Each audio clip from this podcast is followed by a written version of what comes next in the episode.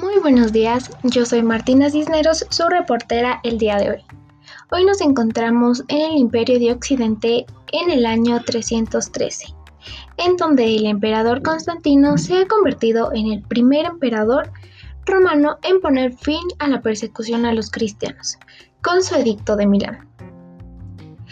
Con este suceso se espera la aceptación de esta y otras religiones por parte del resto del imperio. Hasta aquí la noticia de hoy. Muchas gracias por su atención y que tengan un buen día.